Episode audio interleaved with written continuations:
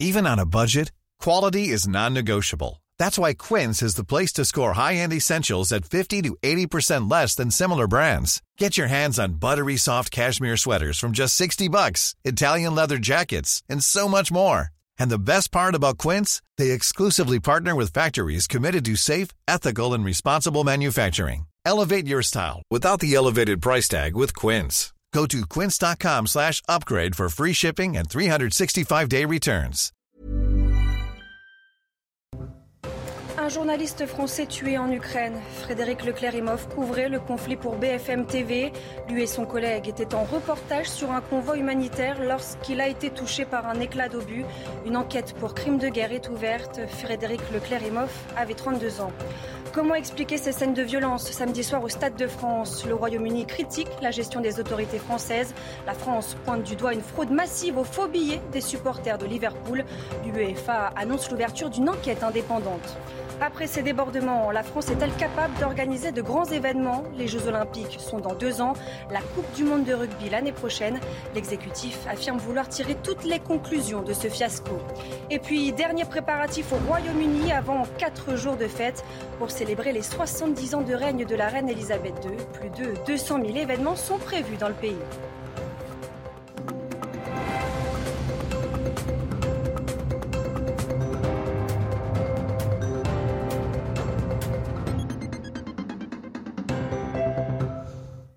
Bonsoir à tous et bienvenue dans votre édition de la nuit. L'actualité marquée par la disparition tragique d'un journaliste français en Ukraine.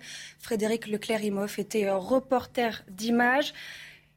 Lui et son collègue se trouvaient à bord d'un convoi humanitaire. Retour sur les faits avec Marine Mulsé. Frédéric Leclerc-Imhoff avait 32 ans et travaillait pour la chaîne d'information en continu BFM TV depuis 6 ans. Il a été tué sur le coup en Ukraine après avoir reçu un éclat d'obus qui avait traversé le véhicule blindé dans lequel il se trouvait. Son collègue Maxime Brandstetter a été légèrement blessé à la jambe et leur fixeuse Oksana Leuta n'a pas été touchée. Le président de la République a annoncé le drame sur les réseaux sociaux ce lundi après-midi.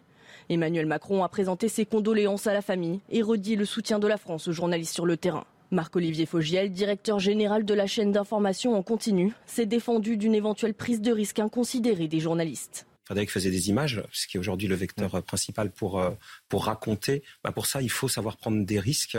Et c'est pas le goût du risque, c'est le goût du récit, le goût de l'histoire qui s'écrit euh, en direct et pour lesquels euh, Frédéric a perdu la vie ce matin. L'association Reporters sans frontières déplore que la Convention de Genève ne soit pas respectée depuis le début du conflit. Ce véhicule lui-même portait la marque de manière très identifiée véhicule humanitaire. Et les conventions de Genève prévoient qu'on ne doit pas tirer sur les civils, quels qu'ils soient. Les journalistes sont des civils. Ça relève de crimes de guerre. Selon un décompte de Reporters sans frontières, depuis le début de l'invasion de l'Ukraine par la Russie, au moins huit journalistes sont morts sur le terrain dans l'exercice de leur profession. Et le parquet antiterroriste français a annoncé l'ouverture d'une enquête pour crimes de guerre. La France n'est pas en guerre avec la Russie, mais toujours bien présente aux côtés des Ukrainiens. La ministre des Affaires étrangères, Catherine Colonna, s'est rendue sur place ce lundi. Première visite d'un membre du gouvernement français. Catherine Colonna est allée à Boutcha, dans le nord de Kiev, avant de rencontrer le président Zelensky. Je vous propose de l'écouter. Alors je voudrais redire que pas plus que ses alliés, la France n'est en guerre avec la Russie, elle ne l'est pas, mais notre engagement est fort pour appuyer l'Ukraine en lui apportant des équipements de défense, ceux qui lui sont nécessaires pour se défendre. Nous avons à ce sujet des, échanges anciens et constants avec les autorités ukrainiennes pour euh, évaluer leurs besoins et pour évaluer notre capacité à y répondre. Retour en France avec cette question toujours en suspens. Que s'est-il passé samedi soir au Stade de France? Pourquoi la situation a-t-elle dégénéré? Les explications avec Laura Cambo. L'UEFA prévoit 18 mois pour organiser la finale de la Ligue des Champions. Initialement prévue à Saint-Pétersbourg, elle a été délocalisée suite à l'invasion russe de l'Ukraine. Paris a été choisi pour accueillir l'événement et n'a eu que trois mois d'organisation, soit six fois moins de temps que prévu. Ensuite, l'UEFA pointe du doigt une mauvaise détection de faux billets. À l'approche du coup d'envoi du match, les tourniquets du côté des tribunes réservées à Liverpool ont été bloqués par des milliers de spectateurs qui ont acheté des faux billets qui ne fonctionnaient pas. À cela s'ajoutent de nombreuses tentatives d'intrusion qui ont débordé les forces de sécurité. Une situation qui aurait pu être anticipée. Les autorités savaient que jusqu'à 40 000 supporters britanniques sans billets étaient dans la capitale. Ensuite, de nombreux spectateurs sont arrivés plus tard que prévu. Le trafic du RERB qui dessert le Stade de France était perturbé par une grève des conducteurs. L'UEFA a précisé qu'elle procéderait urgemment à un audit des événements avec les autorités françaises et la Fédération française de football. L'UEFA a annoncé dans la soirée l'ouverture d'une enquête indépendante. L'instance européenne promet d'examiner les prises de décision, les responsabilités et les comportements de toutes les parties impliquées dans la finale. 48 heures après les incidents, la colère des supporters de Liverpool, ils contestent la version des autorités françaises qui les accusent d'être venus sans ou avec des faux billets. Downing Street s'est dit, je cite, extrêmement déçu de la manière dont ont été traités les supporters des Reds. Le point depuis Londres avec notre correspondante Sarah Menaï chaotique, dangereux. La presse britannique ne décolère pas après les événements qui ont eu lieu samedi soir sur le parvis du Stade de France. Aujourd'hui, on tire à boulet rouge envers notamment les autorités françaises et leur incapacité est supposée à gérer l'afflux massif de supporters. Plusieurs témoignages dans la presse britannique de supporters de Liverpool qui étaient présents au Stade de France samedi et qui se sont fait gazer notamment à coup de bombes lacrymogènes. Et ça, c'est quelque chose qu'on ne comprend pas du tout au Royaume-Uni puisque ce n'est pas la culture. Ici, euh, les policiers sont largement désarmés et ne font pas état de gaz lacrymogène donc c'est quelque chose d'extrêmement critiqué en Grande-Bretagne. Et puis enfin, on frôle presque la crise diplomatique puisque même Boris Johnson s'en est mêlé. Le Premier ministre britannique s'est dit extrêmement déçu de la manière dont les fans de Liverpool avaient été traités à Paris samedi soir. Le Premier ministre britannique a également exhorté les autorités françaises à mener de concours avec l'UFA une enquête, une enquête dont il aimerait que les conclusions soient rendues publiques. Enfin, pour terminer, eh Boris Johnson euh, a indiqué que les fans de Liverpool méritaient de savoir ce qu'il s'était passé exactement samedi soir sur le parvis du Stade de France. La France et le Royaume-Uni qui se renvoient la balle. Sur TF1, Gérald Darmanin a défendu le travail des forces de l'ordre samedi soir, affirmant que le pire avait été évité. Réponse aux critiques anglaises mettant en cause, je cite, un maintien de l'ordre lamentable. Je vous propose d'écouter le ministre de l'Intérieur. Non, mais évidemment des images déplorables et des utilisations qui n'ont pas été euh, proportionnées. Donc évidemment, on a eu l'occasion, le préfet de police et moi-même, dire que le regrettait et qu'évidemment, on prendra contact avec un maximum de ces personnes pour nous en excuser, bien évidemment. Je veux cependant dire que s'il n'y avait pas eu les décisions du préfet de police et si on n'avait pas évacué une partie, parfois effectivement avec des moyens difficiles à voir à la télévision, il y aurait eu sans doute des morts, parce que écrasés contre les grilles du Stade de France. Gérald Darmanin a réaffirmé qu'entre 30 000 et 40 000 personnes supplémentaires, principalement des Anglais, ont tenté d'accéder au Stade de France samedi. On fait le point avec Valérie Labonne. À gauche de l'image, un billet qui permettait d'assister à la finale Madrid-Liverpool à droite, un faux copié à l'identique. Selon les autorités, ce sont ces faux billets qui ont provoqué le chaos au Stade de France samedi dernier. 30 à 40 000 supporters anglais se sont rendus à Saint-Denis sans billets ou avec des faux. La grande difficulté, encore une fois, comprenez-le, c'est l'arrivée non pas de 80 000 personnes au Stade de France, mais manifestement de 120 000, tous concentrés côté britannique, puisqu'il n'y a eu aucun problème dans les tribunes qui n'étaient pas euh, ni espagnols ni britanniques, et aucun problème dans les tribunes espagnoles, avec des billets qui n'étaient que papier, alors que d'habitude ce sont des billets électroniques, dont 70% étaient des faux. Contrairement au Real Madrid qui n'a vendu quasiment que des billets électroniques, le club de Liverpool a demandé à l'UEFA des billets papier. Un dispositif qui a favorisé une fraude massive et industrielle selon les ministres. Nous avons également un chantier pour sécuriser qu'il y ait une systématisation de la billetterie électronique et pour faire en sorte aussi que nous ayons des moyens de prévenir les fraudes à cette billetterie. Les stadiers ont vite été débordés par l'ampleur du phénomène, un problème qui s'était déjà posé lors de la finale de 2019 à Madrid avec la même affiche. Une enquête a été ouverte par le procureur de Bobigny et par l'UEFA pour comprendre comment autant de billets falsifiés ont pu être produits. Les débordements de ce week-end soulèvent de nombreuses interrogations, à commencer par celle-ci. La France est-elle prête à accueillir des millions de visiteurs pour les Jeux Olympiques 2024 ou encore pour la Coupe du Monde de rugby l'année prochaine? L'inquiétude grandit. La ministre des Sports temporise. Mathilde Moreau et Léo Miancourt. Une cérémonie à ciel ouvert en bord de Seine, des épreuves aux quatre coins de la capitale. Des millions de spectateurs sont attendus à Paris dans deux ans à l'été 2024 pour les Jeux Olympiques. Alors certains Français redoutent des débordements similaires à ce week-end. On peut se dire, euh, effectivement, est-ce qu'ils vont apprendre de leurs erreurs? Donc si c'est si tel est le cas, très bien. Mais si rien n'est fait, ça va être le même euh, la même problématique. Apprendre de leurs erreurs, c'est l'objectif de la réunion du jour au ministère des Sports. Je ne suis pas inquiète, je suis très engagée, très soucieuse qu'on tire absolument toutes les leçons de ce qui s'est mmh. passé samedi soir pour optimiser tout ce qui doit l'être en perspective de la Coupe du Monde de rugby de 2023 et des Jeux Olympiques et Paralympiques de 2024. De son côté, le sénateur Les Républicains Michel Savin demande l'ouverture d'une commission d'enquête parlementaire. La sécurité reste un sujet majeur des prochaines Olympiades. Les organisateurs ont déjà lancé il y a quelques semaines le recrutement d'agents de sécurité privés. Plus de 20 000 sont recherchés. Une jeune femme de 25 ans mortellement percutée par un chauffard en fuite. Ça s'est passé dans la nuit de samedi à dimanche sur les Champs-Élysées à Paris. Retour sur les faits avec Thibault Marcheteau. C'est ici, au milieu des Champs-Élysées, que le véhicule est repéré vers 2 heures du matin. Coupable de plusieurs infractions au code de la route, il est interpellé par un équipage de police. Mais le conducteur n'entend pas s'arrêter et prend la fuite en direction de la place de la Concorde. S'ensuit alors une course-poursuite en plusieurs temps dans les rues de Paris. Mes collègues se mettent derrière, le véhicule arrive à se faufiler, euh, ils le perdent de vue et c'est derrière un équipage de moto qui le reprend après, euh, euh, la place de la Concorde, donc sur les quais. Aux abords du quai de la Mégisserie, le véhicule en fuite heurte une jeune femme de 25 ans, projetée violemment au sol. La victime décède sur le coup. Mais le conducteur s'échappe à nouveau, il provoque ensuite un nouvel accident et est alors arrêté avec son passager.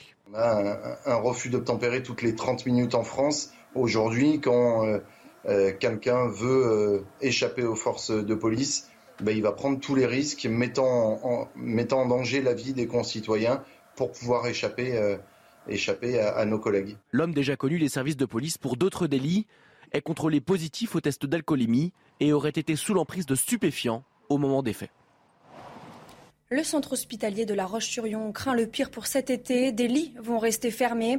En cause, le manque de personnel soignant. Beaucoup d'entre eux vont partir en vacances et il n'y a pas ou peu de candidats pour les remplacer. Reportage sur place de Michael Chailloux. Les revendications s'affichent depuis plusieurs mois sur le mur des urgences. Fin mai, il manque déjà une centaine de soignants au centre hospitalier de La Roche-sur-Yon. L'été s'annonce très tendu dans un département touristique, la Vendée, où l'hôpital a traditionnellement un surplus d'activité en juillet-août pour que les, agents puissent avoir euh, leurs vacances, on va fermer des lits. Ça va être donc euh, catastrophique pour la population. Il faut bien qu'elle le sache. Fermer des lits, c'est une conséquence énorme au niveau d'une institution comme celle-ci, euh, où, où les urgences vont-ils mettre leurs patients, d'autant plus que la population a doublé ou triplé.